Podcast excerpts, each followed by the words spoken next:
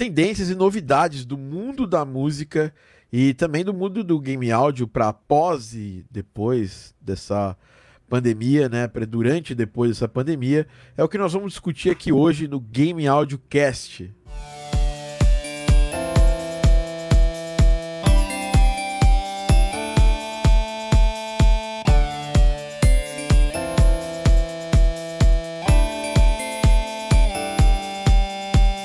Sejam muito bem-vindos e bem-vindas aqui ao mais um Game, Game Audio Drops. Não? Eu já falei Game Audio Cast, eu comecei tudo errado a abertura. É porque eu tenho o Game Music Cast, que é o mais curtinho, e tem o Game Audio Drops, que é a sua pílula, a sua pílula semanal de áudio para games aqui da Game Audio Academy. E hoje estamos aqui com convidados especiais, eles que me aceitaram na casa deles semana passada. E hoje eles estão aqui comigo, o pessoal da Clave, Clave Music, do Clave, Clavecast. Como é que chama? Podclave. É, Podclave. Podclave. O pessoal do Podclave, depois eu arrumo no título aqui, que é um podcast muito legal que fala sobre tecnologia da música, com o pessoal da Clave Music, né? Com Pedro Bontorim e com Humberto Dantas, que gosta, tá, entrou como Dantas. Dantas parece o nome daqueles caras que estão tá, na lista lá da Lava Jato, sabe? Dantas. Vou até mudar bigode, depois dessa aqui. Bigode, sabe? Tipo... aqui, ó, pronto. Não, já mudou, mudou. Humberto Dantas. Estamos é... é que boa. Da, da Clave Music. E hoje nós vamos falar um pouquinho sobre tendências, eles que são estudiosos reais da música, porque tem muita gente que fala que estuda é, music business, mas é, eles realmente estudam, realmente não é só estudar, eles realmente colocam em prática a parada. É, pessoas trabalham com números mesmo, porque às vezes é, tem, tem, tem. Eu tava até brincando no podcast que a gente gravou junto, é, que as pessoas têm, têm o, music business cabalístico, né? O cara olha pro céu e fala: Putz, acho que agora está bom você fazer isso aqui que vai realmente dar certo no mundo da música Tarô do esse ano business. de 2020, depois da pandemia. Pedro Motorim, seja muito bem-vindo. Obrigado, Tiagão. Um prazer estar falando com você, um prazer estar aqui. Estamos juntos, vamos nessa. E Humberto Dantas, ele que está na Lava Jato, não está na Lava Jato, Humberto Dantas. Graças a Deus. Sei lá, às vezes apareço aí. Salve, galera. O que, que eu fiz, rapaz? O que, que eu fiz? Bom, tem conhecer... muito laranja aparecendo aí, né? Então, é, não, espero que vocês não sabe. sejam. Eles que... Hoje vocês vão conhecer um pouco eles, um pouco mais eles, eles vão falar mim, também sobre tendências. É, vamos começar falando com a galera do Live Squad. Galera do Live Squad é a galera que assiste ao vivo o nosso podcast. A gente, na, na no, no podcast passado, a gente deixou um post é, que a gente falou de Unreal e tal. E quem fizesse o melhor comentário ganharia um plugin especial aí da Spitfire, que acabou de sair. É pluginzinho novo da Spitfire Audio, que é o Alex Epton Entropy. Quem ganhou ele foi o nosso querido amigo Mr. Nascimento, com o comentário que ele fez lá durante o nosso podcast, né? Depois do podcast. Mr. Nascimento foi fácil, hein, para você ganhar. Também no, é que a gente só dá esse prêmio para quem está assistindo ao vivo e quem assiste até o final mesmo. Então, parabéns, Mr. Nascimento, é, por ter feito comentário e ter mandado tão bem. Chegou aqui o atrasado do momento, Mr. Marco Célio também, diretamente da Game Audio Academy, diretamente de João Pessoa, na Paraíba. Olha aí. Pampina Boa. Grande. Pô, Campina, Campina Grande. O maior é, São João do planeta. Isso aí. Marquinhos trabalha aqui com a gente na Game Audio Academy, também é um pesquisador, né? Agora realmente está aí um, um, a caminho de semestre, né, Marquinhos? Começando agora, né? Começando próximo, no outro mês. Agora vai ter a matrícula. Agora vamos lá. Muito massa. Da hora. Teremos mestres aqui entre nós em breve. É, bom, vamos falar um pouquinho sobre, sobre vocês, né? É, contar um pouco da história, né? Porque as pessoas, às vezes, a gente começa a conversar e as pessoas não estão é, não tão ambientadas com o que a gente está falando, como que a gente tá falando. É, se você tivesse chegar, tivesse no elevador em três minutos, tivesse que descrever o que você faz, é, o que que o Pedro Botorim faz, o que que ele, por que que ele pode falar do, desse assunto maravilhoso? Boa, primeiro eu ia falar do clima, né? Perguntar se tá calor, aquele papo do elevador. Não, mas, cara, bom, eu, eu, eu defino assim: eu sou um cara apaixonado por música, é, me formei em comunicação, relações públicas, e sempre busquei um meio de convergir esses dois universos. Eu trabalhei por muito tempo numa agência de marketing digital que criava projetos, exposições e conectava a marca nesse universo é, de artes. E lá eu comecei assim, eu, eu, fiz muitos projetos que eu sonhava fazer, pô, a gente fez exposição do Jim Hendrix, fez festival de, com artistas que eu sonhava, assim, tantos nacionais e internacionais, Ben Harper, Joss Stone, Jeff Beck, uh, Milton Nascimento, Gilberto Gil, tanto, foi um, foi um trampo que eu conheci muita gente legal, fiz muita coisa legal, mas eu também sentia já uma dor lá, que eu percebia que as decisões eram, como a gente falou, do tarô do, da música, assim, tipo, era meio assim, ah, eu gosto desse artista, ai, meu a, a mulher do marketing do cara gostava de uma artista, daí a gente contratava aquilo meio sem critério. Isso me doía muito, cara. E eu comecei a falar, precisa ter mais inteligência nisso daqui, né? É... E comecei a estudar um pouquinho como que a gente podia artesanalmente, arte, de uma maneira artesanal na época, assim, a criar um dashboard, mas que eu conseguia trazer dados acurados e mais quentes para que que não ficasse uma discussão pessoal, que, que artista levar para um projeto, alguma coisa assim, mas que, que a gente tivesse certeza, é esse o artista, ele está no tempo certo. Enfim, foi uma inquietação que me começou, que começou em mim no, naquele trabalho. Depois eu fui começar a pesquisar mais, fui para o South by Southwest, comecei a me conectar mais com umas pessoas que já estavam falando de dados em música.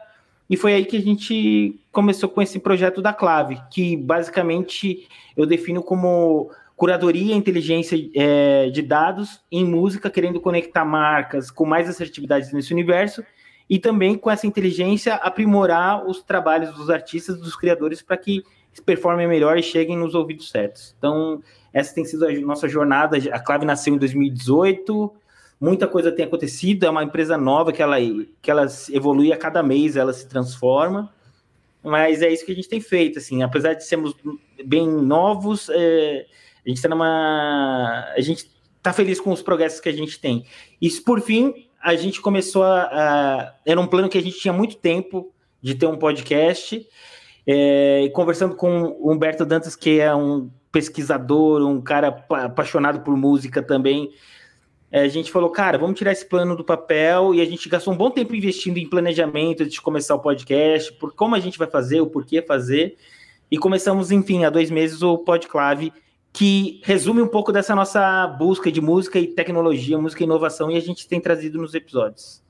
Acho que é isso, né? Cara, muito legal sua história. Inclusive, eu conheci a Clave bem no comecinho, né? Total. A gente, foi, a gente foi, fazer uma palestra juntos, né? E, eu fiquei super interessado, porque eu venho dessa área de, de business, né? De negócio, principalmente em análise, e, e essas, essas, essas áreas são correlatas com a área de, de big Big Data, é, Business Intelligence, né? E, e, ter isso ao serviço do nosso trabalho de, de música, é, a gente usa muito mais, pelo menos quando eu vou fazer a divulgação de algum trabalho meu, quando a gente, ontem mesmo a gente deu uma aula sobre lançamento de, de single, de álbum tal, é, a gente usa muito mais os números do que, do que as pessoas imaginam, assim, né? Então, ter, ter um, um porto seguro para poder conseguir esses números, ou alguém que vai conectar a gente com a galera mais braba, assim, da música, é interessante. Humberto Dantas, o famoso Dantas ali na lista da Lava Jato, tô brincando. É, Dantas cara, Lava Jato. Gravei o podcast com vocês, o, o, Humbertão tava fazendo uma live, né? Tava trabalhando em uma dessas lives aí da, do Covidão aí. É, conta mais pra gente aqui é, qual a sua história e como é, como é que você tá, chegou até aqui. Boa. Cara, eu sou técnico de som, né? Técnico de mixagem. Eu me, me intitulo como técnico de mixagem. É, tenho vários projetos musicais, inclusive. É, já toquei em, em, várias bandas, em várias produções. Eu tenho um estúdio é, que agora virou meu. Eu tô brincando que isso aqui é meu closetório barra estúdio, porque eu me apropriei do closet aqui de casa para montar meu estúdio. Mas eu tenho meu estúdio para gravação de bandas. Basicamente a gente faz é, artístico, assim, mais coisas artísticas mesmo. Faço também um pouco de publicidade e trabalho com vários artistas é, fazendo live, né? Mixagem de PA e tal. E aí o Pedro me chamou aí para na verdade, numa das conversas que a gente estava tendo, como ele muito bem colocou, ele me chamou para a gente fazer um podcast. E eu botei pilha nele e falei, mano, vamos fazer um podcast sobre música tal, porque a gente estava discutindo a respeito de podcasts no, no, na ocasião. Eu falei, cara, eu tenho muita vontade de fazer um podcast sobre música, porque eu, eu lanço muito conteúdo na minha rede da parte mais técnica, né? A parte mais chata, assim, da, da música. E eu tenho, e eu gosto muito de música, eu sou realmente um pesquisador de música desde moleque, assim. E aí eu falei pro Pedro, falei, mano, vamos fazer um podcast sobre música. Tem nada a ver com, com o que eu lanço na minha, nas minhas redes. E ele também pouco, porque ele faz mais a parte de dados e tal, né, com a clave. Falei, então, mano, vamos, vamos pra cair para cima disso aí. Vamos fazer um podcast sobre música. A gente pesquisou bastante e a gente tá lançou aí nosso podclave que tem dado muita alegria pra gente. Tem sido bem legal. Participei semana passada, foi muito legal. Foi muito é, bom. É... Baita o cara, quando é técnica de mixagem, ele tava gravando dentro do carro com um microfone USB, sei lá, nem lembro, nem sei que tipo de microfone é aquele. Não, botei é... uma placa, era exatamente esse mesmo microfone. Ah... Só que tinha uma plaquinha alimentada pelo USB. E, e tava era. gravando lá com a gente quem sabe faz técnico bom é assim, cara. Não e importa ficou legal, ficou legal. Ficou eu tava com maior medo de ficar com ruído de porque eu tava mó calor e eu deixei tinha uma galera passando carro. do lado, né? Tinha, tinha uma galera acho que do show também que você tava fazendo Exatamente. passando do lado, e tal. E foi é. muito foi muito interessante.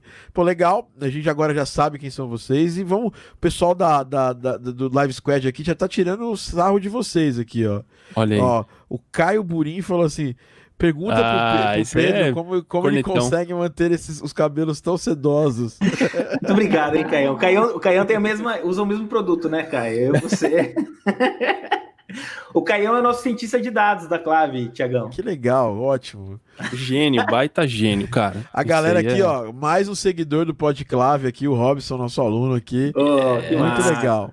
Da muito hora. legal. É, eu estou recomendando, porque o que acontece? Nós trabalhamos com, com, música de jogos, com game áudio. Não quer dizer que eu trabalho com game áudio que eu tenho que ser aquele, aquele bitolado e não abrir a cabeça para as coisas do, do, da, da música no geral. E eu estava conversando sobre isso, sobre expansão, né? Tanto pro, da, do músico para o lado dos jogos, quanto nós, do, da música de jogos, pro, pro lado da música mais popular e, e, coisas que a galera da música mais popular tá fazendo que funcionam e que a gente consegue aproveitar e, e usar, né? Para lançar nossos, nossos trabalhos, para chegar mais perto do fã, para criar uma fanbase, né? Então, a gente vai discutir aqui alguns tópicos é, sobre esse. Eu, vou evitar falar a palavra novo normal, porque já virou meme também, né? É. Mas é, a pandemia, em algum momento, ela vai acabar, isso já está meio que decretado, né? Espero que, que, que acabe. É, e a gente tem, tá vivendo ali uma parte final, ou sei lá, aqui no Brasil não dá para saber quando vai ser o final, porque vários motivos que a gente não vai entrar em detalhes. É, mas no mundo, assim, no geral, nos, nos, nos países mais desenvolvidos, a pandemia já está estabilizando e tudo mais, já estão começando a reabrir. É, e, mas isso mudou a forma com que a gente, a gente consome, principalmente shows ao vivo, é, música no geral. Isso aproximou mais a gente de algum tipo de consumo diferente de música. E eu acho que é nesse ponto que eu quero trocar ideias com vocês, porque vocês devem estar super preparados, porque vocês trabalham com inteligência de mercado. É, eu queria começar jogando aqui é, na. É, para vocês, pra gente discutir basicamente o seguinte assunto: o streaming ele foi, é, ele ganhou mais espaço é, depois do, do desse, desse do, do, que aconteceu na pandemia e tudo mais. Teve algum crescimento no, nas plataformas de streaming é, e principalmente na presença dos músicos nas redes sociais, principalmente no YouTube no Instagram. Isso aí isso aí com certeza eu vejo, mas vocês conseguiram aí já ter, algum, já ter alguma coisa mais palpável sobre esse crescimento? Boa, boa pergunta, Ti. É engraçado porque tem, às vezes, é, é esse que é uma coisa que eu acho que é bem a jornada da clave. Muitas vezes a gente tem impressão de algumas coisas, mas os dados não mostram isso. Por exemplo, o que aconteceu no streaming, no áudio streaming, né? Então, Spotify, Deezer, Amazon, é, Apple Music, foi, na verdade, uma queda, uma primeira queda de, audi de audiência é, no início da pandemia, inclusive nos podcasts também. A galera parou de. Primeiro que o podcast está muito relacionado ao, ao, a um consumo que é de trânsito, de lugar, né? A pessoa tem ouve podcast em locomoção ou fazendo algum trajeto que isso acabou de ser impedido pelo lockdown. Já na música, a gente teve essa primeira queda, depois a gente teve uma curva de recuperação aos poucos, mas com hábitos que mudaram, que são muito interessantes. Por exemplo, se ouvia pouca música no streaming de sábado e domingo, aumentou, aumentou o, os índices de se ouvir no sábado e domingo. O, alguns gêneros de músicas tiveram um crescimento, outros diminuíram. Por exemplo, música religiosa aumentou no, nesse período de quarentena. A galera foi pedir uma fezinha na música.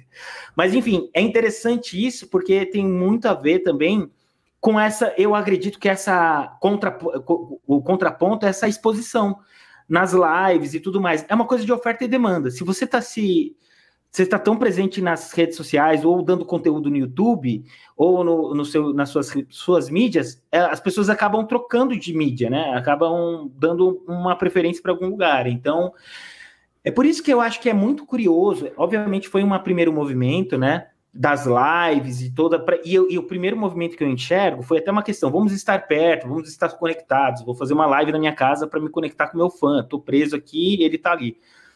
Uh, e depois começaram a vir as lives até patrocinadas, com outros fins e tudo mais. Mas a live ela é uma resposta boa num, pré, curto período, tempo, mas num, num médio e longo prazo, para um artista é até mais interessante a audiência do streaming, enfim. Então, por isso que é bom fazer as coisas com muito planejamento e muita calma nessa hora, assim, né? Mas o que, o que eu vejo é esse, esse, nesse primeiro momento são essas informações, assim.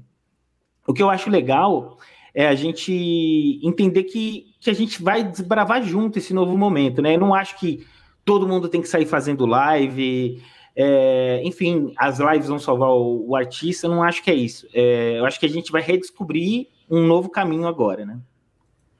Interessante, né? E você, Dantas, o que, que você tá achando aí, meu amigo? De, de, de você trabalhou, foi, as, no, seu, no seu caso, as lives abriram um novo é, uma nova forma de atuação. Você atuava no live, no live concert normal, regular, né? É, show, shows presenciais tudo mais. Sim. E você começou a atuar nas lives. No seu caso, que já era um cara que trabalhava com, com, com, com o som, com som, com mixagem de ao vivo. É, no primeiro momento, com certeza caiu, mas depois regularizou a, sua, a sua a sua quantidade de trabalho. Minha é... demanda, né? Isso, cara, demanda. eu assim, eu acho que a gente vai ter que se adaptar, né? A gente está passando por um tempo de adaptação e a gente está entendendo ainda quais, quais vão ser as tendências que os rumos que a gente vai tomar e como consumi consumidores e como artistas também, né? É, num primeiro momento foi bem desesperador para toda essa minha classe de que, que trabalha no backstage, né? Então, técnicos de som, holds, é, a galera de, das empresas de som, de live, porque a gente viu que, beleza, no, no primeiro mês, assim, ah, não, daqui dois meses abre, hum, acho que não e tal, e agora a gente sabe que não vai voltar tão cedo. É, então, acho que a própria classe começou a se movimentar para fazer alguma coisa, né? E eu acho que o lance das lives, esse excesso de live que tá rolando, também tem a ver com isso, com esse movimento tanto dos artistas, mas também da classe é, que, que faz o backstage, né? Cara, eu participei, eu tava fazendo as contas hoje, eu já acho, acho que eu fiz, eu acho, preciso lembrar de outras mais, mas eu acho que eu fiz 12 lives de artistas assim. Só e... nesse período, né? Só nesse período, é, depois, quando começou a quarentena. É...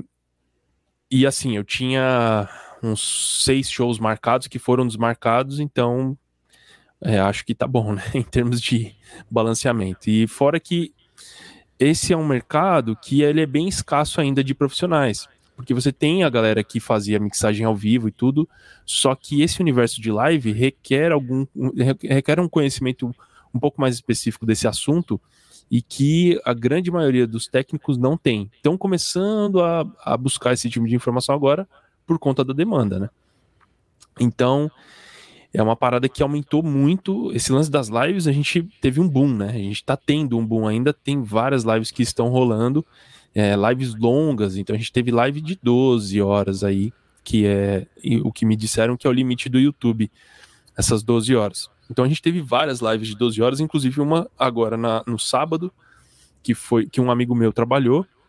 É, tanto ao vivo quanto vídeos gravados entrando como se fosse um, uma live, né? Então, cara, a gente está vendo essa mudança de comportamento absurda, né? De repente, por conta da, lógico, do que a gente está vivendo, mas isso está impactando completamente e diretamente no consumo, em como, como a galera consome música e como a galera faz dinheiro com música também, né? Que mudou e a galera tá tentando entender o que, que tá rolando aí. Ainda não entendemos. É, exatamente. Tá todo mundo tentando entender. No caso dos jogos, a gente já conversou, né? Sim. Que a, a Covid meio que catapultou a, a presença online no, do, do, do, dos jogadores, né? E cresceu o número de vendas de jogos. A gente teve Summer Sale, tá, tá no meio de uma Summer Sale, começou agora na Steam. É, e tá indo super bem. E, sabe, os números são, pelo menos dos jogos que eu tenho, que, porque assim, eu gosto muito de falar do, da minha experiência. O, saíram matérias tal, já falando isso, que teve recordes e mais recordes na Steam. E nos jogos nossos, da Beat Toast, sendo bem específico, a gente teve também um crescimento na ordem de 30%, 40% e as vendas estão sólidas. É, mas não dá para saber, porque a gente está num momento que também, além da, da pandemia ter jogado as pessoas em casa, ela também gerou uma certa crise. Então, às vezes porque nossos jogos são baratos, eles estão vendendo mais, talvez um jogo de ticket maior venda menos. É. Então a gente tem todo uma, todo uma um pensamento em relação a isso. É, e eu queria saber, é, teve, a gente teve na, durante essa, essa pandemia algumas, é, alguns artistas lançaram, né? A, Lady Gaga acabou lançando, o The Weeknd lançou é, há poucas semanas aí um, um álbum novo e como é que você está vendo o movimento dessa, desse pessoal que aparentemente, no primeiro momento, segurou os lançamentos, né? Que foi, foi o, quando a pandemia começou. E agora eles estão começando a soltar os lançamentos. Como está performando isso do ponto de vista de vocês que trabalham com dados, assim, é. e, e, de algum artista que vocês estejam mais próximos, vocês tenham. É, se você consegue ter esse tipo de número? É, eu acho bem, bem interessante esse lance. Inclusive, é, a própria Lady Gaga, a gente vê que ela bateu vários recordes também do, do Spotify.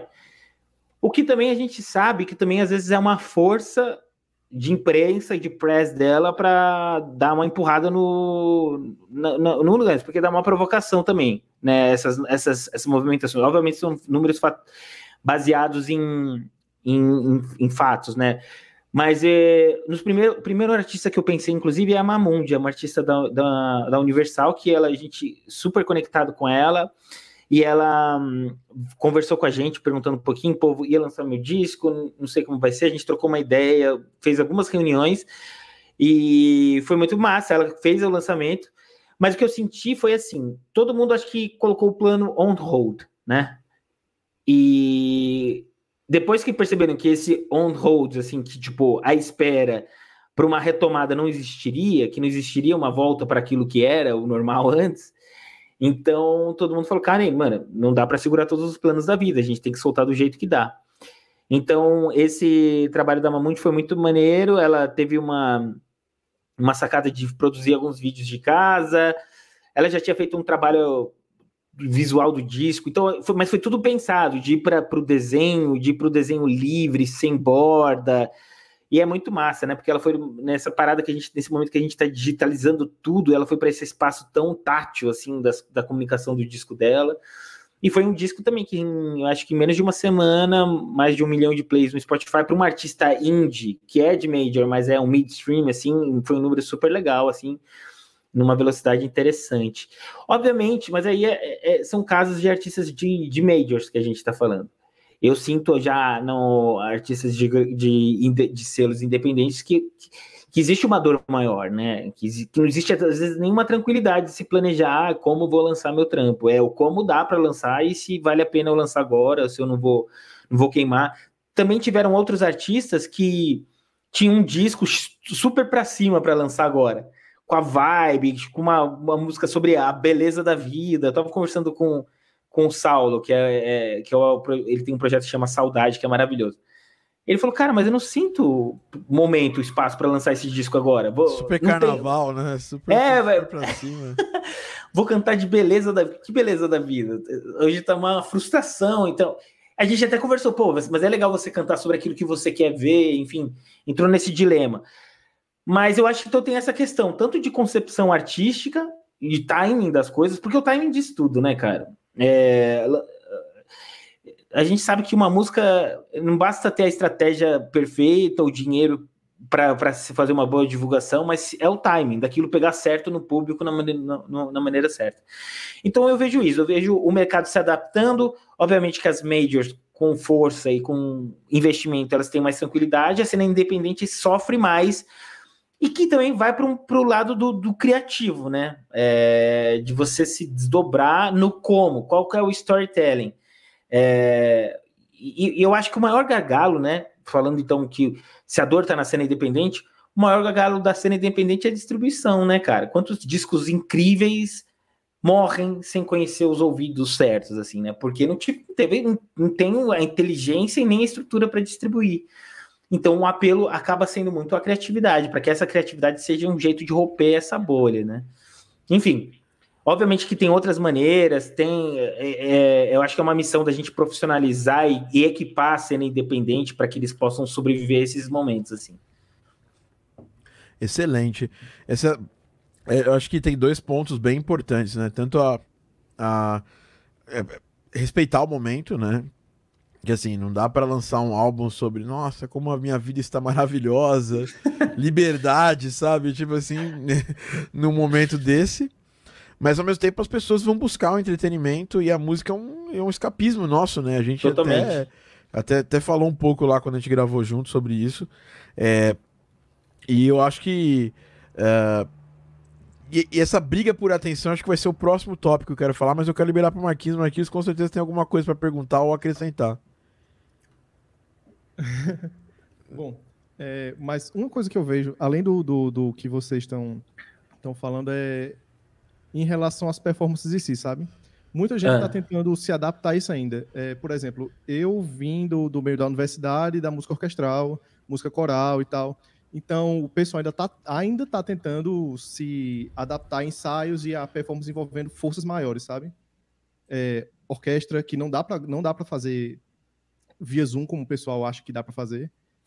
é, coral não dá para fazer.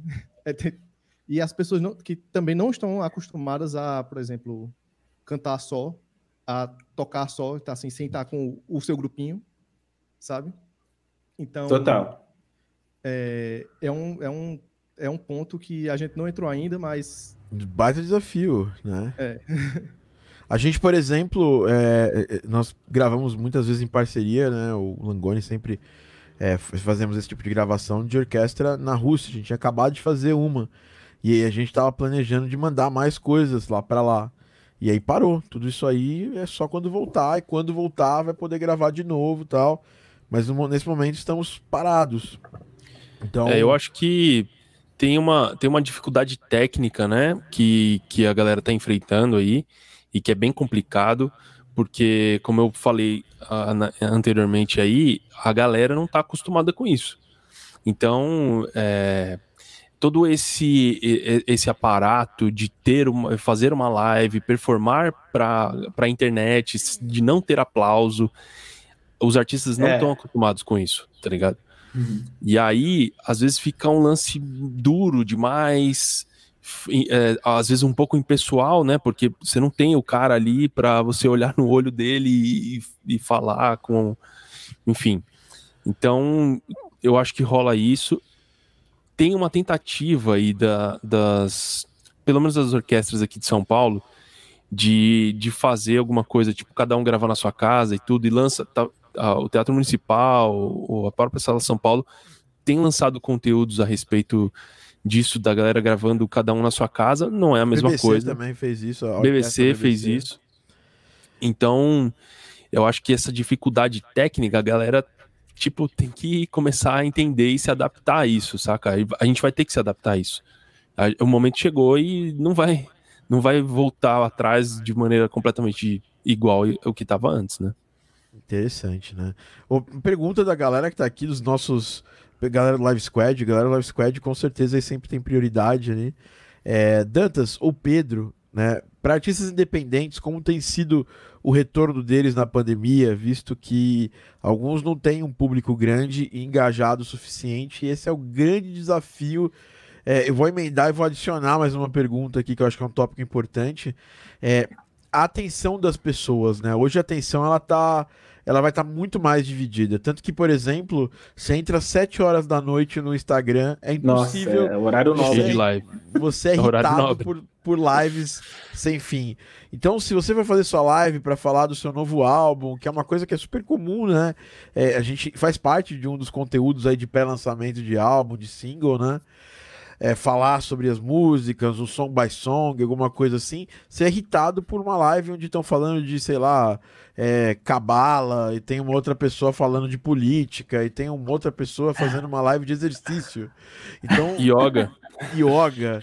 E, então, então a, gente agora está sendo irritado por isso de uma forma como a gente não tinha sido, né? Tanto que durante os primeiros, é, o primeiro mês da pandemia e um pouquinho do segundo, tanto o Instagram quanto o YouTube tiveram graves problemas caindo né, é, nessas, nessas, nessas épocas e principalmente nas primeiras semanas eles diminuindo até a qualidade dos vídeos do YouTube para poder garantir aquele tráfego enorme de pessoas que estavam ali acessando Tem e tudo mais. conta.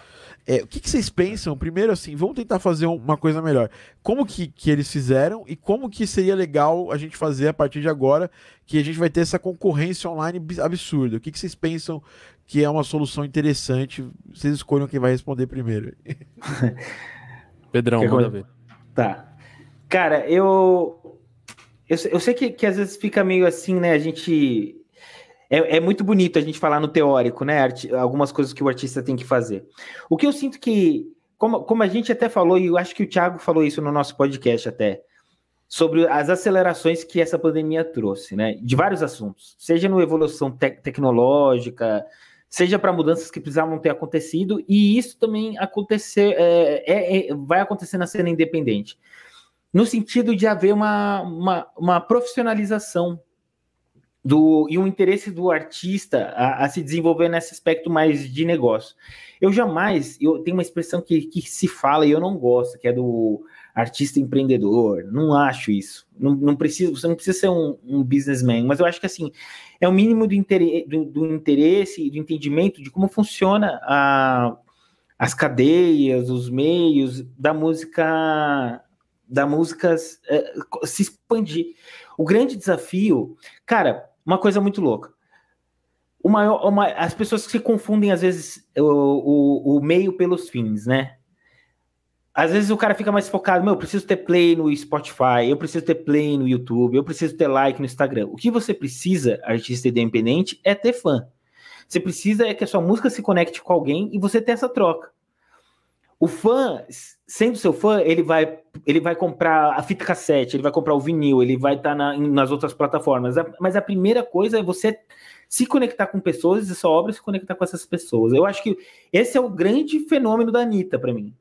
Porque, pô, se ela tem uma, um fã-clube que se mobiliza para trocar o, o, IP do computador e entrar numa rádio fingindo que está acessando do México para ela entrar na parada, foi isso que aconteceu quando ela começou a, campanha na América Latina, é que ela tem um fã na mão dela, que vai fazer tudo por ela. Enfim, então eu acho que pro. Que fez isso de forma é, espontânea, né? Espontânea, mobilização foi... total. Isso Montaram é o, o fã clube que é, um, que é uma, uma inteligência de estratégia de marketing ali. Mas, cara, o que eu acho é, é que é importante a gente lembrar isso. Então, a conexão com o fã, sabe? E como que eu chego no meu fã? Como, e, e, e a gente tem que começar a se reinventar nesse caminho. Porque, de novo, as formas elas vão vencer, como a gente viu agora, venceu fórmula. E, e, e, tem, e, vão vencer outras, né? Se você. Agora que você falou da concorrência do Instagram, e, você percebe que caiu o engajamento dos fãs do Instagram. E eu, eu, eu, pergunto isso, cara. Se, se, o Instagram fechar hoje, a sua banda acabou? Exato. E se, você... e se sua banda acaba porque o Instagram fechou, você nunca teve uma banda, de verdade, entendeu? É, é duro isso. E se o Spotify fecha, você fechou sua banda, é, acabou sua... O Bruno T. Lolli, ele era um curador de playlist do Spotify, hoje trabalha no, no YouTube. E ele sempre falava para as bandas, cara, não dependam de playlist, por exemplo, do Spotify. Porque você vai estar. Tá, a playlist é uma prateleira. Coloquei você aqui na prateleira. O cliente pegou, não pegou, depois você vai sair. Se você depender sempre de uma playlist para alcançar uma audiência, sempre de uma oportunidade, Então, cara, é o momento do artista independente e, e, uma coisa que eu aprendi muito com a Mamundi também nessas conversas. Por isso que a gente conversa muito com os artistas, como Clave, para aprender, entender as, as, os cenários para a gente poder criar uma solução. Mas é a parada de você ficar fiel ao teu plano, assim, cara, e a constância naquilo. Porque se você ficar refém de engajamento ou não, resposta ou não, isso vai desestabilizar seu trabalho, né? No, eu acho que vale traçar um plano inteligente, né? Conversar com algumas pessoas que são profissionais da área, traçar um plano inteligente e seguir o plano, né? É, eu acho que é, eu, eu, vou dar um exemplo aqui do Fernando Anitelli, do Teatro Mágico. Ele viu, na minha opinião, ele não falou isso em momento, pelo menos eu não assisti ele falando isso, mas ele viu que esse lance de lives excessivas assim tava é, às vezes até é, lutando contra o, o, o trampo dele. O que, que o cara fez? Ele tá fazendo lives diárias, todas as manhãs. Então é tipo assim, tome o café com o Fernando Anitelli. E aí, cara, ele tá chamando um monte de artistas, vários artistas. O, o pegando um pouco o gancho da pergunta ali, é, eu acho que o lance do, do artista independente, esse, esse, é, esse é o momento do artista independente beleza, a gente tem as lives acontecendo, bancadas patrocinadas por grandes marcas, mas o artista independente, neste momento, ele tem um palco e, e uma audiência que ele nunca teve, né? Assim, de maneira prática. Então, tá todo mundo afim, tá todo mundo esperando acontecer alguma coisa nesse palco, né? E, e esse é o momento do artista independente. Ele vai precisar ser inteligente para chegar nesse palco e aí sim, fazendo agora um link com o que o Pedro falou, se conectar com os fãs dele e criar engajamento com os fãs dele, criar estratégias para criar engajamento com os fãs dele, porque são eles que vão difundir, é, são eles que vão levar o amigo para esse palco, né? Beleza, você tem 200 pessoas que vão, vão para um show, mas você sempre vai ter o cara que, o amigo que vai levar alguém para o show porque é legal. E o cara vai te apresentar, vai mandar o link do, da sua live, enfim. Então acho que o que o Pedro falou é fundamental. O artista independente ele precisa se conectar com o fã, seguir esse plano, mas eu acho que precisa entender que esse momento que está acontecendo, o que está acontecendo agora, é uma janela de oportunidade para os artistas independentes, é minha opinião. É, só complementando, acho demais o que o Betão disse, e eu acho que a parada eu me lembro que a, todo mundo se, sentiu e a gente sente constantemente, né? Tem gente, tem vezes que bate uma bad vibe ferrada nesses dias, assim. Mas eu me lembro que na primeira semana, especialmente, eu fiquei meio assim bugado. Falei, mano, porque a gente, todo mundo tava cheio de plano para 2020, né? E a gente. E a gente, não é questão só de planos frustrados, mas a incerteza. Você não sabe o, o que, que é o dia da manhã de jeito nenhum. Mas enfim, uma parada que, que me pegou foi assim, cara, a, as crises são tempos de, de inovação acontecerem e oportunidades para a gente se reinventar. Então, a gente não sabe como, a gente não sabe qual que, qual que são todas as respostas, mas é, está em movimento. Eu, duas coisas, eu acho que é importante estar em movimento, descobrir esses, esses, esses, esses novos caminhos, como também é tudo bem você assumir a pausa, é você porque não, não, não, porque também tem esse lance da, da pandemia que todo mundo quer sair com um novo idioma, um novo curso, um mestrado, não uma ópera pira, né? composta, né? e às vezes, cara, não, não é, é assim, vai, vai na boa, sabe? Entende seu, seu, seu design. Mas eu, eu falei muito para alguns artistas, porque muitos artistas estavam ansiosos e se sufocando para colocar alguma coisa. E eu falei, cara, a pausa faz parte, sabe? Então, às vezes, assume a pausa. E eu vi muita gente se ausentarem, começarem a, a, dar um break nas redes sociais até. Artistas com obras bem interessantes, assim. Cara, vou dar um tempo. Respirar um pouco, entender um pouco. Porque às vezes a gente tem essa afobação de querer ir rápido e, e, e não ficar no. não perder a oportunidade, que também te deixa muito afobado e te faz queimar a largada. Então, acho que é interessante entender esse equilíbrio. E é o lance, cara. Por isso que eu acho que a beleza também é de você não replicar a fórmula e, e você entender aquilo que funciona para você. A gente Porque fala muito pessoas... disso, né, cara? Da gente, das pessoas é, criarem estratégias, criarem estratégias delas, né? Não pegar o. Ah, o Boom de Live é um exemplo disso. Ah, Exato. o fulano fez live, fulano fez. Todo mundo fez live, cara. Todo mundo fez live e saturou. saturou. Porque dava live... certo para uma pessoa, só que ela, ela, a pessoa. Isso é uma coisa que eu tava falando com meus alunos agora há pouco sobre isso.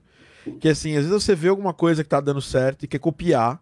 Só que você não entende que qual estratégia foi utilizada para aquilo. E aí você.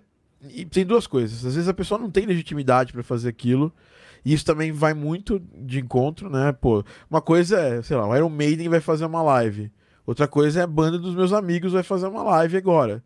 É, quem tem mais legitimidade para fazer isso aí? O Iron Maiden. Por quê? Porque foram anos lançando muita coisa, fazendo muita coisa é, é, super bacana no mercado para chegar no momento que eles tinham público suficiente. É, eu, você está falando isso, eu só consigo me lembrar de uma coisa. Tem um, um executivo de dot-coms, um cara é, ferrado desse, desse mundo digital, que é o Seth Godin, né? E ele escreveu um livro que chama, chama um, na verdade não é nem um livro, é um artigo, né? Muitos anos atrás, que chama Mil Fãs Fiéis, né? ele, ele, diz que para alguém do ramo criativo, é, uma pequena empresa, um, um artista mesmo, para ele se dar bem, não precisa ter um milhão de fãs, basta ter mil fãs fiéis, que ele vai ser suportado durante toda a carreira dele por esses Irado. mil fãs fiéis. E eu vejo muita gente que quer capturar a gente pra caramba, entregar muito e tudo mais, é, é, coisas, e não vai mais profundamente. Esse podcast é um exemplo de um material mais profundo. A gente está aqui discutindo coisas mais profundas. É, uh, um vídeo de um minuto, às vezes mais pessoas estariam assistindo nesse momento esse vídeo, mas ele entregaria muito menos profundidade. E isso é uma forma de você pegar essas pessoas que estão aqui escutando a gente, que as pessoas que estão escutando a gente no Spotify e fazer com que elas se conectem mais com a gente, a gente fidelizar mais essas pessoas nesse tipo de conteúdo. E saber tratar esses mil fãs que é difícil, né? E isso acho que todo artista tem isso. Quando você conquistar esses primeiros mil fãs, como é que você vai fazer para nutrir eles, para dar é, proximidade para eles, para fazer com que eles continuem acessando seus seu, seu conteúdo, é, isso conecta completamente com o que vocês estão falando. Primeiro que sempre uhum. que você pensa as coisas e vai agir conforme a manada sem pensar um pouquinho é, no porquê das coisas, é um erro. Né? Eu acho que. Tanto que assim, nesse momento, eh, na, na, na pandemia, eu fiz lives para testar, né? Eu estava gravando aulas para o curso, eu fazia live e testava. Mas aí eu, eu determinei e fiz um, um, modelo de, de live que para mim funcionava, que era entregar um curso gratuito ao vivo, online. Isso funcionou bastante. E como artista, não, inve não, não investi tanto em live, mas investi tanto mais em, em bastidores, que as pessoas agora as pessoas estão com mais tempo, elas estão mais abertas a ver bastidor do trabalho, bastidor criativo, influências, tudo mais. Porque todo mundo partiu para o conteúdo ao vivo, direto e reto, e aquele conteúdo mais produzido as pessoas pararam de fazer. Então, às vezes, é. tudo que você está precisando é não olhar para onde todo mundo está olhando. Pra, pra, Cara, pra, é maravilhoso isso. Fala assim, Exatamente olha um pouquinho pro isso. lado aqui. Caramba, os caras pararam de fazer making off, porque tá todo mundo fazendo a live, tá todo mundo tocando e brigando pela atenção das pessoas naquele, naquela janela é, de, de, de, de, atenção ao vivo. Chegou uma pergunta aqui que eu acho bem importante aqui, ó, do, do Caio Burim. É, Thiago, The Last Day of June, é, da, da Pelo amor de Deus. É um jogo Essa é maravilhoso. É, é, um jogo muito maravilhoso, real, oficial, tem ele na Steam aqui. Baseado na obra do músico brilhante, né, do Steven Wilson, baseado numa música do Steven Wilson, né, que chama Drive Home. E e o que, o que, que eu acho disso, o que, que eu acho desse estilo de jogo, eu acho que as, as bandas, as empresas, elas estão, ah, principalmente os, as bandas, grupos, artistas, eles ainda não estão sabendo aproveitar esse tipo de coisa como esse jogo aproveita. Porque você pegar uma música e fazer ela como um estilo narrativo e tudo mais, eu acho que que é super interessante você escrever, fazer uma música em cima de uma canção, fazer a música em cima de um conto, né? fazer um jogo em cima de um conto, fazer o, o jogo em cima de uma canção. É, a gente ainda aproveita muito pouco isso, sabe, no mercado de jogos. E existe um potencial muito grande, né?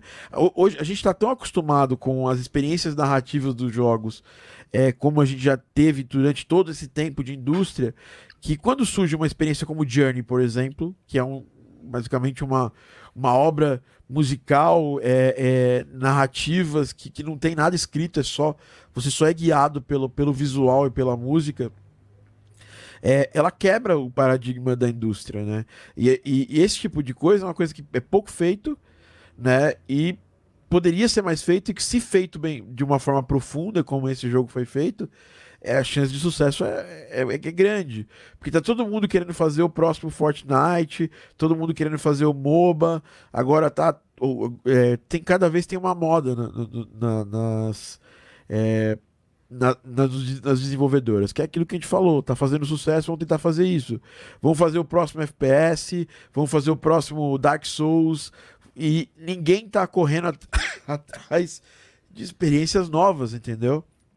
De experiências que, que, que, contem a história, porque o jogo muitas vezes é uma forma de interativa, né? Mas você tá, às vezes, muitas vezes, contando história. Totalmente. E, e criar experiência narrativa em cima de coisas Totalmente. diferentes, de universos diferentes, eu acho que é uma coisa que é, sempre vai, vai ser bem aceito pela indústria de jogos, que é uma indústria criativa bem livre já nesse ponto. E, e pô, acho que só falta as, as bandas se aproximarem das empresas que criam jogos e os dois lados colocarem é, é, peso nisso. Aqui no Brasil a gente teve um caso que foi a Lenda do Herói, do Marcos Castro, que é um, um jogo fantástico, onde eles estão, eles cantam todo o jogo, sabe? Cada ação que você faz. Que da hora. E por, por ser um jogo em português, não fez tanto sucesso ou sucesso devido que deveria ter feito, porque o público que compra jogos aqui no Brasil é um público pequeno. E mesmo eles sendo, sendo youtubers muito famosos, vendeu bem o jogo, mas poderia ter sido um estouro de vendas, entendeu? Porque na época que esse jogo saiu, ele estava bem à frente dos outros. Ele estava a alguns anos de diferença do Bastion, que é uma experiência onde, onde tem narrador e tudo mais. O narrador narra cada coisa que você faz e fez no jogo. E seria, seria legal como uma conexão. É, então, eu acho, eu sou, sou completamente favorável e, e, e, linkado aí nesse, nesse, nesse tipo de experiência, tá? Acho fantástico. É, vamos lá. Tem uma pergunta aqui. Deixa eu ver se tem mais alguma perguntinha. É o Sayonara Wild Hearts, outro exemplo também. É, é um grupo, né? É, os, tem dois músicos que compõem, compuseram como se fosse um single de uma banda que não existe. que e, e para promover esse single, eles lançaram esse jogo, fizeram esse jogo que, é que o animal. Wild Hearts, ele tá disponível para quase todas as plataformas, disponível para celular. Aliás, para celular só tá disponível no Apple Arcade, se eu não me engano. Tá no Apple Arcade, tá na Steam, tá, no, tá nos consoles. É, vale a pena, é uma experiência que eu gostei bastante de ter jogado também. O Sayonara Wild, Wild Hearts. Bom, é, agora vamos conversar um pouquinho, né, para fechar, sobre é, o que, que, vocês acham que vai ser assim. É, a gente já falou sobre esse negócio de, de que pode fazer nessa briga pela atenção, mas para finalizar assim o nosso tópico, né, principal, a gente vai depois responder mais perguntas e tudo mais. O que, que vocês acham que é, vai, vai ser o próximo Zeitgeist da indústria? A gente teve o streaming, a gente teve. Agora a gente está tendo, tá tendo uma, uma explosão de lives. É, acho que no momento que a Covid diminuir ou acabar, as pessoas vão voltar a consumir eventos ao vivo, porque é aquela história. Depois da Grande Depressão, a gente teve uma explosão cultural muito grande, as pessoas buscaram é, mais. Foi, foi, dá pra, dá ver historicamente isso aí, né? Teve lá 1917, 1918 a gripe espanhola, depois 1920 a Grande Depressão, depois da a retomada da, da Grande Depressão, a gente teve uma explosão cultural muito forte, estilos musicais novos surgindo, é, uma série de coisas acontecendo. O que vocês já falaram né, sobre isso, sobre é, novos comportamentos, né, é, as evoluções que a gente teve. O que, que, vocês acham que pode ser o novo Zeitgeist, assim, para quem faz música, de jogos ou não de jogos, para depois dessa, dessa, desse momento da pandemia? Cara, eu, eu, acho que é difícil a gente falar isso. A gente já vê algumas, algumas, algumas coisas acontecendo presente, assim, né? É, por exemplo, como em, existia um, um chart da Billboard de, de, músicas do TikTok, né?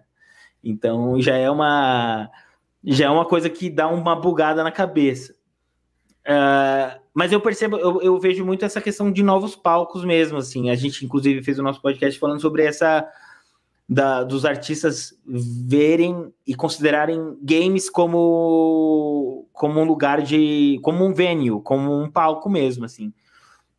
E, e eu, eu acho que isso é totalmente uma nova realidade de você vai, vai lançar uma música, como é que eu vou conseguir, quem que sinca, quem que são os caras que escolhem as trilhas, como eu vou distribuir, colocar quase que num plano de lançamento, como que eu, eu conecto, é, me conecto com esse universo.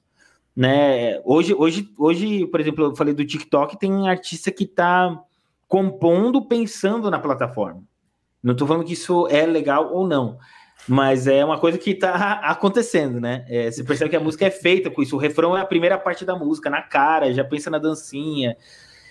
Mas, mas cara, eu, eu, eu, eu acho que o, o, o, a grande, o, grande, o grande lance é que as pessoas. É, o fã completamente em primeiro lugar. Então a música vai estar onde o fã vai estar. Então é, é essa questão. Já mudou muito, né, cara? Antes você lançava uma música, falava assim, vai lá dar o play. E você não pode mais fazer isso. São 4 mil, 5 mil músicas lançadas por dia. Se você fizer isso, cara, ninguém, você tem que pegar o fã pela mão, contar a história, porque que aquela música é legal, é, contar cada pedacinho. Então, a dinâmica mudou muito. E eu vejo que a dinâmica mudando mais do que de novo as ferramentas é o lance do fã, o protagonista mesmo. Então, cada vez mais é o fã protagonista desse futuro da música. Não é o, art... o fã não vai onde o artista tá, o, o, artista vai onde o fã tá. Então, se o fã tá jogando game, a minha música vai estar tá lá. Se o fã tá no TikTok, a minha música vai estar tá lá. Se o fã tá em algum outro espaço novo a ser inventado, a minha música tem que estar tá lá também. Fantástico, fantástico. É muito válido isso aí. E eu acho que isso você falou dos jogos, né? Teve o caso do, do, do lançamento lá do, do Fortnite, né? É, já, da galera tocando dentro né, do, do, dos jogos, né? Já, o Marshmallow já fechou dentro do Fortnite e tudo mais. E eu acho que eu acho que o próximo, próximo passo é os artistas independentes fazerem é, isso com jogos indie, né? Com, Muito massa. Dentro de um jogo indie. Então imagina, sei lá, dentro do, do seu jogo, que é um jogo de mundo aberto, que tem que as, as pessoas podem entrar para ver alguma coisa, você deixar lá um conteúdo pré-gravado que é um show do artista tal lá e ele vai acontecer só nesses próximos dias. Você vai aumentar o número de pessoas que de fluxo de pessoas que estão acessando o seu jogo, porque é uma novidade, uma coisa que não é não é fácil de, de, de existir.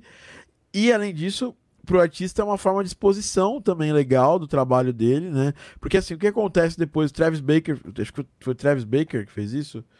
É, é, agora no Fortnite. O Travis Scott. Travis Scott, desculpa. Travis o Travis Scott. Scott. fez isso no Fortnite. E depois, o que, qual a primeira coisa que eu vi depois de ver esse, esse clipe que, do lançamento lá da, da música dele no Fortnite? Eu abri meu Spotify e salvei a música, entendeu? É, é, para poder ouvir depois, escutar melhor a música e tudo mais. E eu acho que isso é muito. É, isso faz mais sentido do que só fazer uma campanha é, de ó, oh, escuta minha música que ela é muito boa, entendeu? Total. É, o... é, acho que isso pode, isso, isso pode ser a diferença, principalmente para os artistas independentes que não tem tanto dinheiro para estar tá colocando grana em pre-roll do YouTube e Facebook Instagram e fazendo se, se, aparecer que nem loucos assim na frente das pessoas a música. Então, quando você chama a atenção de um jeito mais é, de um jeito novo, né, de um jeito diferente, a chance é que você, chame, você pague, gaste menos para isso. Total. É, eu, vejo, eu vejo um pouco assim de dificuldade da, dos artistas independentes de música brasileira terem esse acesso, saca? Eu tava pensando, depois que a gente gravou o nosso podcast lá, nosso episódio, eu fiquei pensando a respeito disso. Porque, beleza, a gente falar para um artista que tem um estilo musical que, com, que, que sei lá, conversa com a música indie, com a música é, mais americana, sei lá, é, internacional, ok. O cara consegue talvez entrar numa plataforma como essa, mas a minha, eu tenho uma preocupação muito grande com os artistas independentes de música brasileira mesmo, sabe? Raiz. Um cara desse é muito difícil ele conseguir, a não ser que ele componha lá Bezerra da Silva entrou no Counter-Strike lá do. Não, mas, mas é porque, mas é porque a gente está olhando só para os jogos grandes das grandes empresas. Quando a gente começa a olhar para um jogo mais independente, é muito mais fácil de um artista chegar nessa, nessa, nessa produtora de jogos independentes e fechar uma. uma Interessante fechar uma, uma, parceria, entendeu? Quando a gente fala de licenciamento, todo mundo só pensa no FIFA, mas, cara, dá para pensar em, outro, outra, em outras formas, em outros modelos. E a gente tem muita gente boa desenvolvendo jogos aqui no Brasil, e nós temos muitos artistas bons também fazendo música aqui no Brasil. Só falta realmente a gente fazer mais essa ponte para gerar fazer esse, o match da galera. É, para gerar esse, esse, essa conexão entre as, entre as partes e fazer Legal isso realmente ser, ser, efetivo. Porque é uma experiência, eu falo como compositor. Se, pra, sei lá, se eu pudesse trazer o Brian Eno para fazer um show dentro do Garden Pause, eu ficaria. Fan, fan, acharia fantástico. Mas eu, se não tem o Brian Eno, eu posso pegar um artista desse estilo que é independente e fazer o evento lá dentro. Às vezes, se você é o compositor e você toca também, você faz um, você faz um esquema. A gente está fazendo um negócio muito legal no Garden Pulse, são as mixtapes que vão fazer, acho que vai, vai ser uma, uma grande mudança no jogo, porque a pessoa pode, ela faz umas tarefas e acha uma mixtape, e vão ter mixtapes de vários estilos, e, e já tá curado, porque, porque, hoje a gente tem muito problema disso, né? As pessoas, você dá, hoje nós temos toda a liberdade do mundo para fazer as nossas próprias playlists, mas a gente tá tão soterrado de música no mundo que a gente acaba não fazendo nossas próprias playlists e tem dificuldade de achar boas playlists né? Tanto que, que o que é mais escutado no, no, no streaming são as playlists, porque a Bizarro tá isso, né? É, tá preguiça é um bom de, ponto de, de reflexão isso aí. É, porque a gente, vocês são da, da, mais ou menos da minha idade, a gente escutava, nascemos na época do vinil, do, do, do cassete, vivemos a época do CD e vivemos essa transição da época do CD para mídia digital, para MP3, para o AVE, depois para os streamings e tal. É... E a gente passou por todas essas fases, a gente lembra como era consumir música lá atrás e como é como a gente acaba consumindo música hoje. Às vezes não é, ah, no meu tempo era assim, então era um, era um, era um ritual consumir música, mas o mundo inteiro mudou, a gente mesmo mudou de certa forma.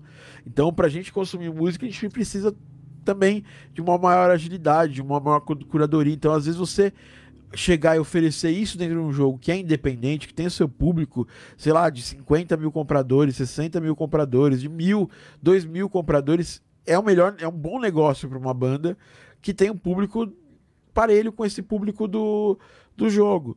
Então, o que falta mais é esse tipo de, de, de coisa. Se os caras grandes estão fazendo, é porque eles têm público gigante e vai gerar uma, uma mídia gigante, por que não pensar em fazer isso. Eu mesmo me debruço pensando. É, não depende só de mim, depende dos desenvolvedores do jogo que eu estou trabalhando. Mas em algum momento, algum desenvolvedor vai achar isso uma, uma excelente ideia e, e, e vai colocar isso para funcionar, vai colocar isso para rolar. Então não dá para ficar só esperando, só aguardando o, o acontecer isso no jogo grande ou a nossa música ser descoberta no jogo grande, porque e, e o nosso jogo ser grande, não dá para esperar. Hoje tem um mercado muito sustentável. Voltando naquele papo dos mil, mil fãs fiéis, tem muita banda que nem é tão grande, que não, não é tão mainstream, que, sub, que, que sobreviveu e sobrevive muito bem, né? A gente, a gente acompanhou isso em vários nichos da música aqui no Brasil. É, o metal mesmo no Brasil surgiu desse jeito, a música eletrônica no Brasil é, foi, era um estilo muito fechado e muito de nicho e, e, e super sustentável na, naquela época de início. Hoje, obviamente, é uma parada gigante, né? É um estilo pra, de, de massa, mas antes de ser um estilo de massa, ele já era sustentável. Então a gente acho que consegue muito isso, né? Eu, eu, eu, eu fui fazer assistir um show do Ciro, do, do, desculpa, do Cícero há uns três anos atrás, três, quatro anos atrás. E ele não é nem tão conhecido, né? Assim, ele é um excelente, é um cara grande da MPB, já gravou com gente grande, faz uns, uns discos muito criativos tal. E ele tava depois do show na porta do lugar, assim, e trocando ideia. E eu, pergu eu perguntei, cara, é, é, você quer, você quer sair desse meio e fazer shows gigantes em festivais gigantes? Ele falou, não, cara, para mim isso aqui resolve, paga muito bem minhas contas. Eu, como, como eu faço, como eu, eu loto o, o lugar pequeno é, eu gero essa demanda de gente para vir aqui, o lugar pequeno me respeita mais. Oh, yeah. e, e, eu consigo fazer essa coisa acontecer é, mais fechadinha. Então, nem, nem todo mundo precisa ser o Mick Jagger do, do, do, do seu estilo, entendeu? É. Cara, uma coisa que pegou muito que você falou é esse lance do, das vezes do, do conteúdo mais profundo, assim, né?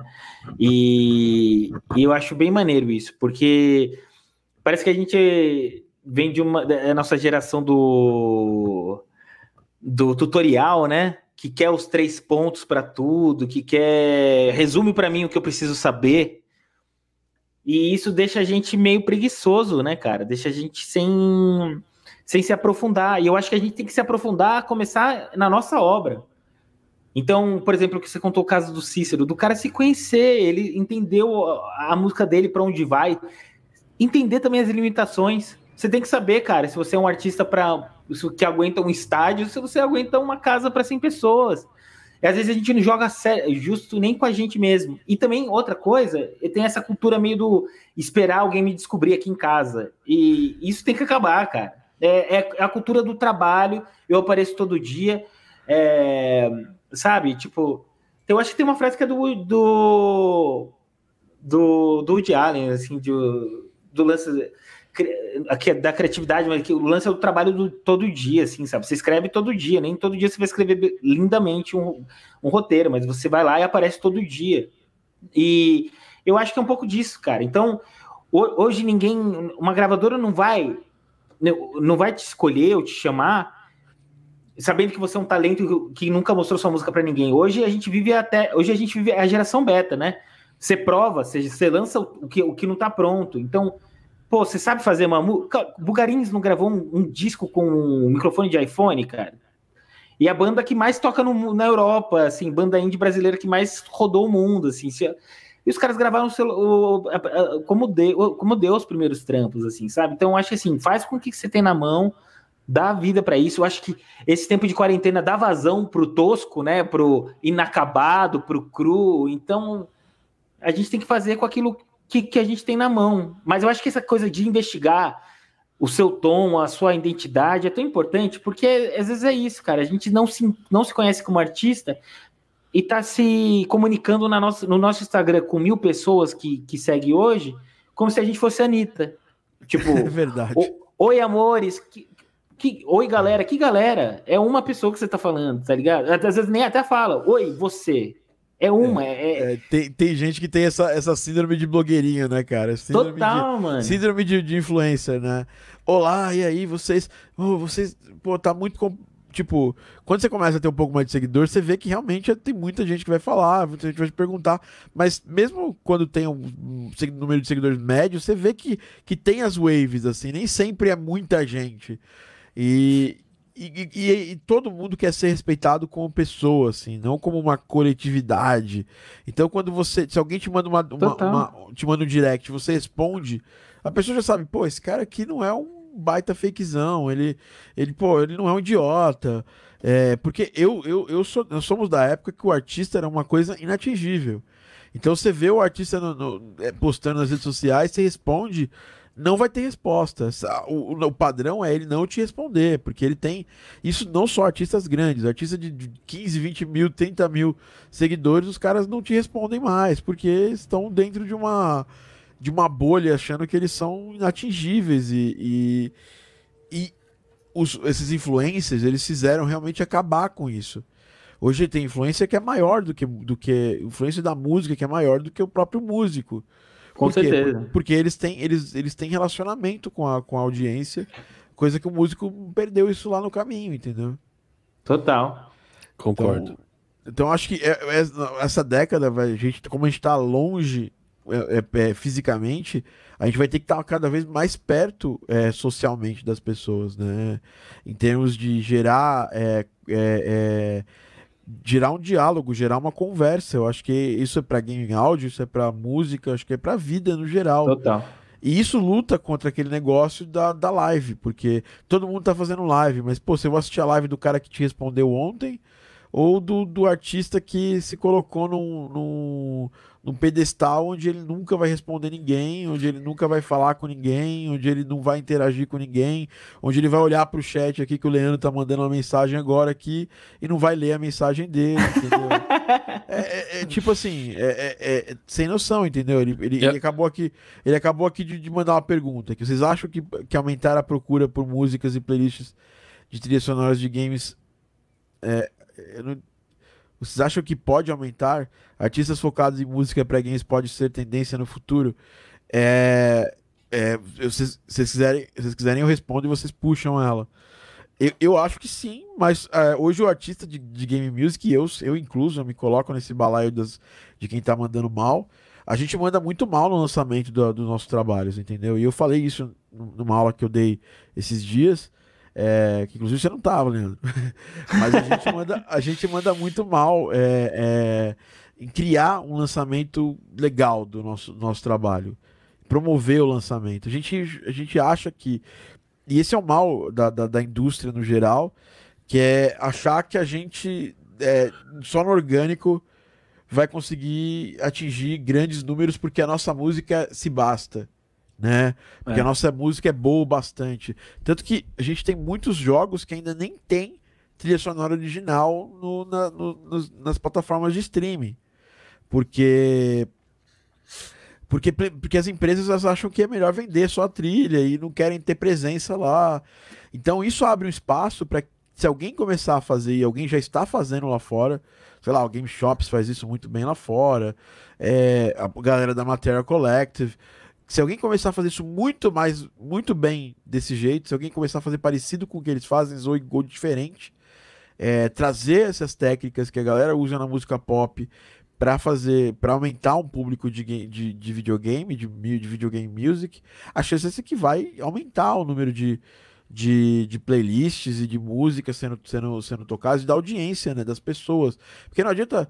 É, é, a procura, como disse o Pedro muito bem, a procura não quer dizer nada. O que quer dizer é a galera escutar e ficar, entendeu? E, e criar esse hábito e virar fã do artista. Isso é muito, muito, muito maior do que só a procura. O Mega Driver é um artista gigante brasileiro é, que é um dos mais tocados de videogame music do mundo, e eles moram Piracicaba, entendeu? É, e, e o cara, mas só que eles, eles lançam de forma é, de uma forma que, que nenhum outro artista tá parecido com eles lança. Então eles lançam, lançaram até 2019 muitos álbuns, é, fizeram um trabalho de formiguinha e eles estão colhendo os resultados disso. Então eles não pararam quando lançou o primeiro e quase ninguém escutou. Aí não pararam quando lançaram o segundo e só tipo 50 pessoas ouviram. É, é isso, cara. E, e é, esse jogo, o nosso jogo aqui da, do, da música, acho que no geral, é quem, des, quem desiste por último, não é basicamente quem é. quem é. Quem é. Às vezes você é rápido e consegue fazer explodir. Constância, né? Constância é, é. Mas mesmo quem explodiu era constante e, e mesmo depois de explodir, essa pessoa tem que continuar constante e relevante, porque o, Mais ainda. a atenção das pessoas ela é, ela, é, ela é frugal. As pessoas, pessoas largam a atenção a qualquer momento. Então você precisa estar sempre aparecendo, sempre é, relevante, né? sempre atual. E é uma série de desafios. Então eu acho que sim, acho que está crescendo. É, é, e, e, eu acho que pode aumentar, mas isso está na mão dos artistas que fazem isso. É, porque pra gente é cômodo, por exemplo. Eu lancei a trilha do Rocket Fist, eu nunca lancei ela no Spotify, agora vou lançar. É, quando eu lancei, ela vendeu bem para os jogadores que compraram o jogo. E aí eu fico numa, num gostosinho que não gera nada, não gera atrito, entendeu? Então precisa precisa Boa. trabalhar e precisa mexer nisso. Eu falo isso assumindo meia culpa também. Cara, vou citar o exemplo, por exemplo, do Hans Zimmer, tá? Vou chutar o pau da barraca aqui, né? Mas o cara, ele, ele faz vários shows para lançar as... Uh, para promover as trilhas dele, né? Então eu concordo pra caramba que a gente, como artistas, é, a gente precisa ir aí, independente se o cara é de game ou não, é, para você ser para alguém consumir o seu material, você precisa realmente ter estratégia de lançamento, você precisa ter constância, você precisa se comunicar com o seu público. Eu acho que tudo isso que a gente falou até agora é fundamental e que responde essa pergunta aí do Leandro. E, e, e eu achei muito legal que você falou, Thiago, sobre a questão do, do lançamento, porque eu, eu costumo dizer que tem que, que a gente costuma e expandindo um pouco para fora do game, né? Não só no game, na verdade, mas parece que o lançamento da música, é, a, gente, a gente não tem uma estratégia de lançamento, a gente tem uma estratégia de suicídio musical, para mim, eu, eu, costumo dizer. Que você constrói tudo para o lançamento da música, depois ela morre. Você constrói uma audiência, engaja a audiência para lançar a música e ela morreu. Porque você pensa que no dia do lançamento a música, o mundo inteiro vai ouvir. Cara, e, e a sustentação dessa música? E como que. E é isso, e a gente, porque é a cultura do lançamento do single, que era, né, virou uma parada, não, tem que lançar, não, lança mais álbum, lança sim. De novo a gente está falando aqui sobre replicar o que a gente ouve falar, o que funciona melhor, em vez de entender a nossa história mesmo, né? Enfim.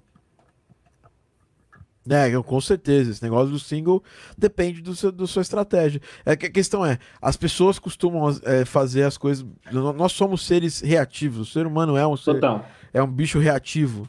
É, e a gente acaba reagindo para as coisas que estão funcionando.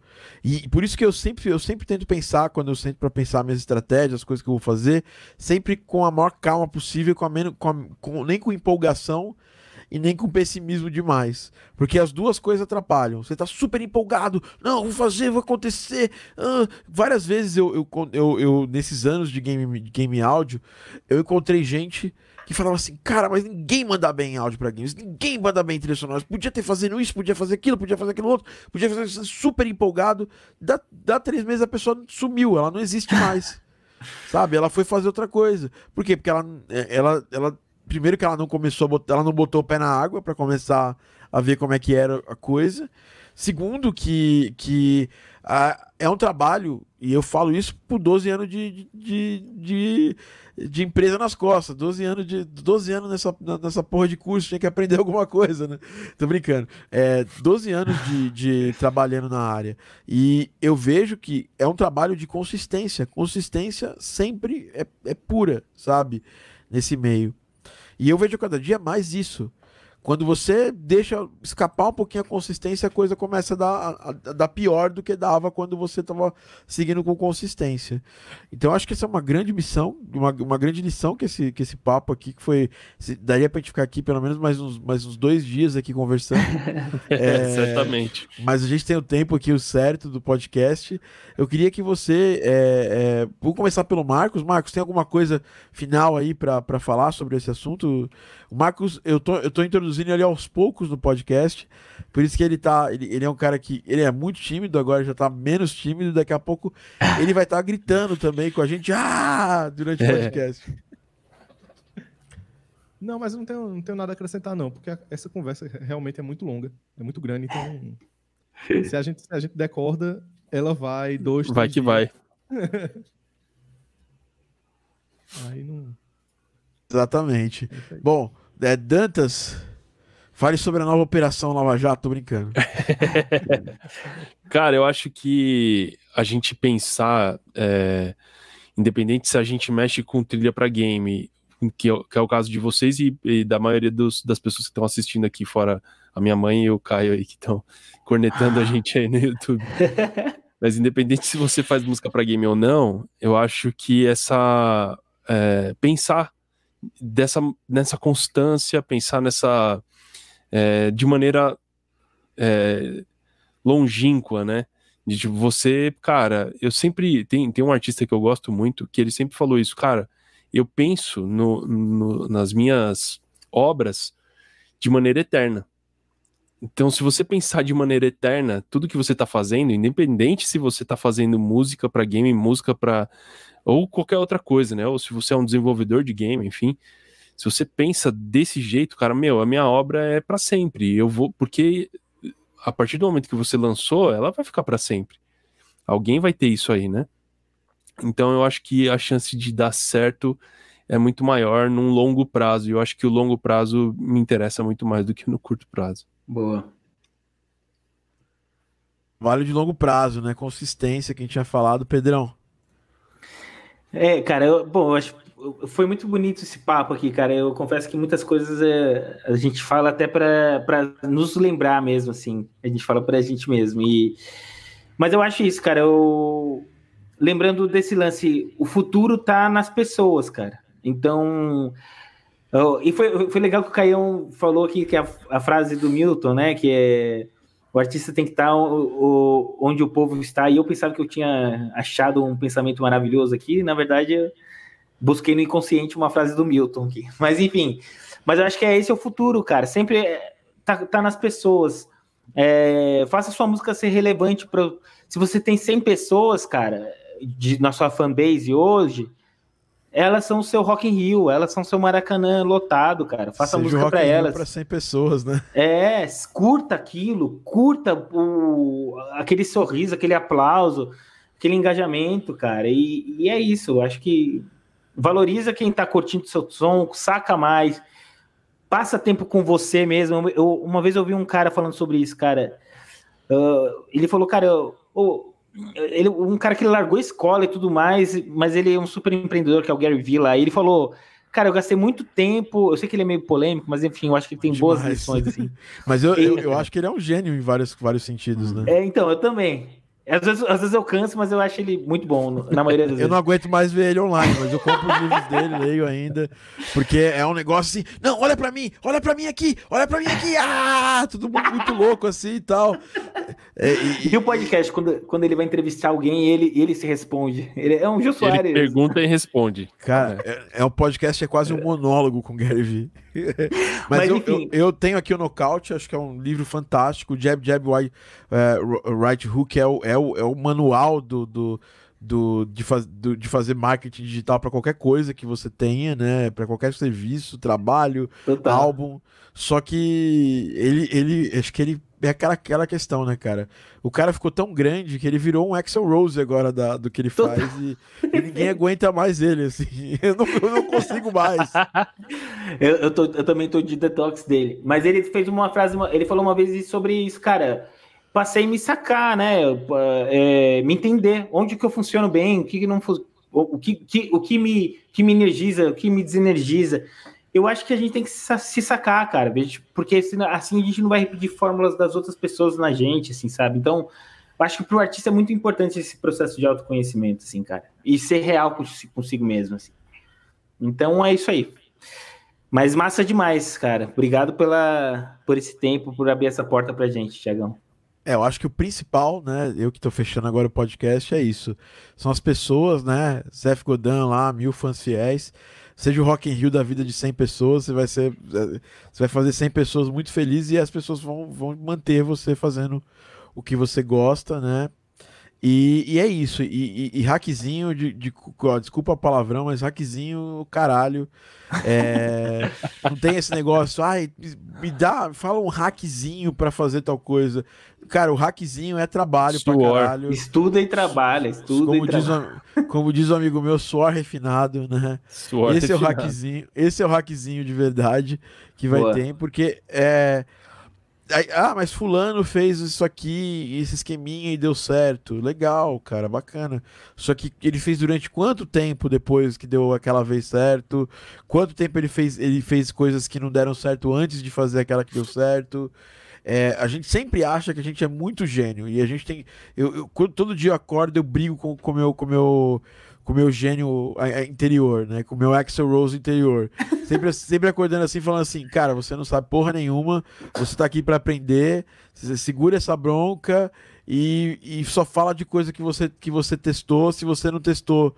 Você faça, sabe, putz, faça teste, dê merda primeiro ou dê bom, e isso só fala real. Se você fez uma parada, deu bom, faz. Você fez uma parada, deu ruim, faz. Faz. Eu, é o que eu penso todos os dias, que é a, gente, nós temos dentro de nós, nós temos um, uma pessoa que acha que, que é o impostor interior e a gente tem um Axel Rose interior que acha que a gente às vezes está rouco lá e está gritando e, e, acha que está detonando o negócio, né?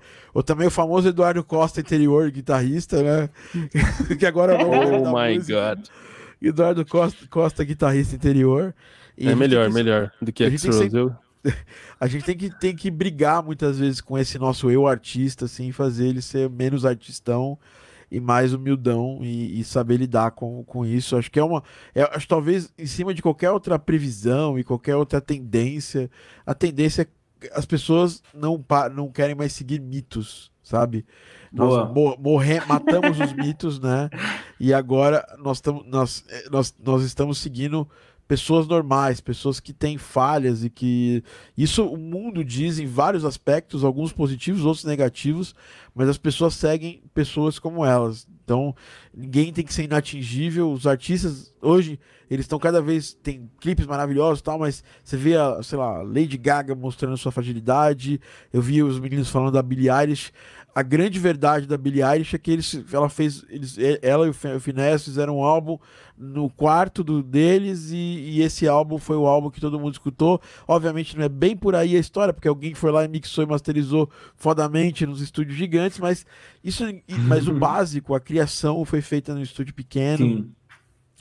E, e, e isso é isso, isso mostra pro público. O público não entende que eles estavam usando Logic, que usaram alguns samples e tudo mais.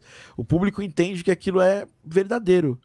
Não é perfeito, não é maravilhoso, mas é verdadeiro porque a gente passou por uma fase da música onde estava tudo muito editadinho e muito dentro do, do, da quadratura e muito perfeitinho e, e as pessoas cansaram disso. Hoje elas estão vivendo é, diferente. Pode ser Certamente que a gente está saindo disso. É. Então, eu acho que, que é, uma, é uma tendência forte para tudo, né? Então, você não pode, assim, não tem cabimento eu querer ser o Austin Winter, eu querer fazer música igual igual outros compositores. É mais fácil eu fazer música igual o Thiago e eu, igual o Thiago, eu vou poder ser me melhor que o Thiago toda, toda semana, se eu quiser. Muito bom. Isso aí. E, e, e isso também, se você passa isso na sua mensagem, fica muito mais fácil né? É, é, a mesma coisa, você vê aquelas bandas, aquele, antigamente, né, na época lá da Fan House e tal, indie, todo mundo queria ser o Strokes, aí todo mundo queria ser o Arctic Monkeys, e todo mundo, todo mundo se vestia igual eles, todo mundo tirava uhum. aquelas fotos mega processadas e, e que, que, limpou o seu rosto inteiro, parece que não tem nada no seu rosto. É, é, e, e, acabou que as bandas que, que foram para frente desse, desse estilo aqui no Brasil foram as que eram mais viscerais. Vocês falaram do Bulgarins, é, tem muitas outras bandas que, que caminharam é, muito. Cachorro Grande também não é da mesma. É, é e não é da mesma época. Mas bandas super imperfeitas, assim, se você for parar para analisar. É, Total. Elas não têm nada de perfeição. E as próprias bandas que a gente gosta não tem nada de perfeição, né? É, vai falar de Ramones. A Ramones é o antítese da, per da perfeição, entendeu? É, então acho que é muito legal esse papo. Galera, muito obrigado. Eu recomendo e escuto. E o Pedro sabe exatamente que isso não é falsidade, porque quando a gente tava com. A gente se conversou várias. Nossa, a gente tá, tá, tá é, ensaiando um café há pelo menos uns dois anos. E aí, esse, esse café teve que vir a pandemia pra gente conversar. Você vê como é que são as coisas. E, e aí eu tava, eu tava indo no. No no perfil dele para falar que eu, tava, que eu escutava o, pod, o Podclave e convidar ele para participar do meu podcast. Aí quando eu mandei o oi, ele falou: Cara, eu tava aqui com a janela aberta para te convidar para participar do nosso podcast. eu falei: Então tá bom, então fechou. É, obrigado, que, que esse seja o primeiro de alguns podcasts que a gente faz, Poxa, faz demais, parceria. É, é, tem muita coisa legal para trazer. Marquinhos, algumas últimas palavras aí da sua. Antes de você se, se partir comigo para uma outra missão. Não, não. Boa noite, obrigado. As palavras do Marcos são. Boa noite, obrigado. Galera, vocês acompanham eles no Instagram, ó, Pedro P. Botorim, Humber, arroba Humberto underline Dantas e Podclave, é só buscar qualquer agregador de podcast, vocês vão achar lá Podclave. Eu escuto podcast também semanal, né? Isso. Sai todas as quartas-feiras no, no, Spotify ou no Deezer, onde você, no agregador de streaming que você usa, mais perto de você. E fique aqui escutando também o Game Audio Drops. Hoje, ó, a gente sempre faz um sorteio no final do podcast. Se a galera, se a galera foi, foi bacana nos likes, assim, com a gente. A galera hoje não foi tão bacana com a gente nos likes. Todo mundo prestando mega atenção no papo e não deram likes demais. é, lembrando que a, que a pessoa que ganhou o sorteio do podcast passado foi o Mister Nascimento. Ele colocou lá, principal é, uh, conhecimento, principal coisa que ele teve. Vamos dar uma chance para a galera que estiver escutando dessa semana. A gente vai fazer um sorteio. E eu vou fazer. Sorteio não, vou escolher, junto com o Pedro e com, e com, e com Dantas e com Marquinhos, é, no dia 1 de julho, até o dia 1 de julho, quem, quem entrar lá no meu Instagram, ThiagoTD, e comentar o que foi a coisa mais legal, a lição mais legal que você saiu desse podcast. É, eu, vou, eu vou dar como prêmio o também da Spitfire Audio, o Alex Ipton, é, o Entropy, é, para essa pessoa. É um banco orquestral, não é nem orquestral, né? É um banco de, de samples mais granular, uma parada meio louca, é. meio Bjork, assim. Pô, eu vou querer é. também, pô. eu também, também, eu também não comprei ainda. Eu tô dando de presente, mas nem comprei. Nós vamos, nós vamos dar para quem chegar lá e comentar. E, e, assim, eu vou priorizar e eu vou prestar atenção em quem esteve durante aqui o podcast inteiro. Eu sei dos nomes de vocês que estiveram aqui durante com a gente aqui no Live Squad e eu vou lembrar na hora de escolher. Pode ficar tranquilo. Então, entra lá e, e, e comenta, fala um pouquinho, bota, bota lá sua principal lição. E se você quiser se você achar que pode, se você achar que é legal, marca mais alguém que pode se interessar por escutar esse podcast também, lá, o arroba da pessoa que se interessa. Não é obrigatório, não vou ficar aqui forçando, não, marca lá, porque para participar dessa promoção tem que marcar. Não, hoje dessa vez não. Marca se você achar que deve, marca se você achar que esse podcast vai ser útil para mais pessoas. Beleza? Então esse foi mais um Game Audio Drops, podcast de áudio para games em português para vocês. A gente se fala na próxima semana e um grande abraço.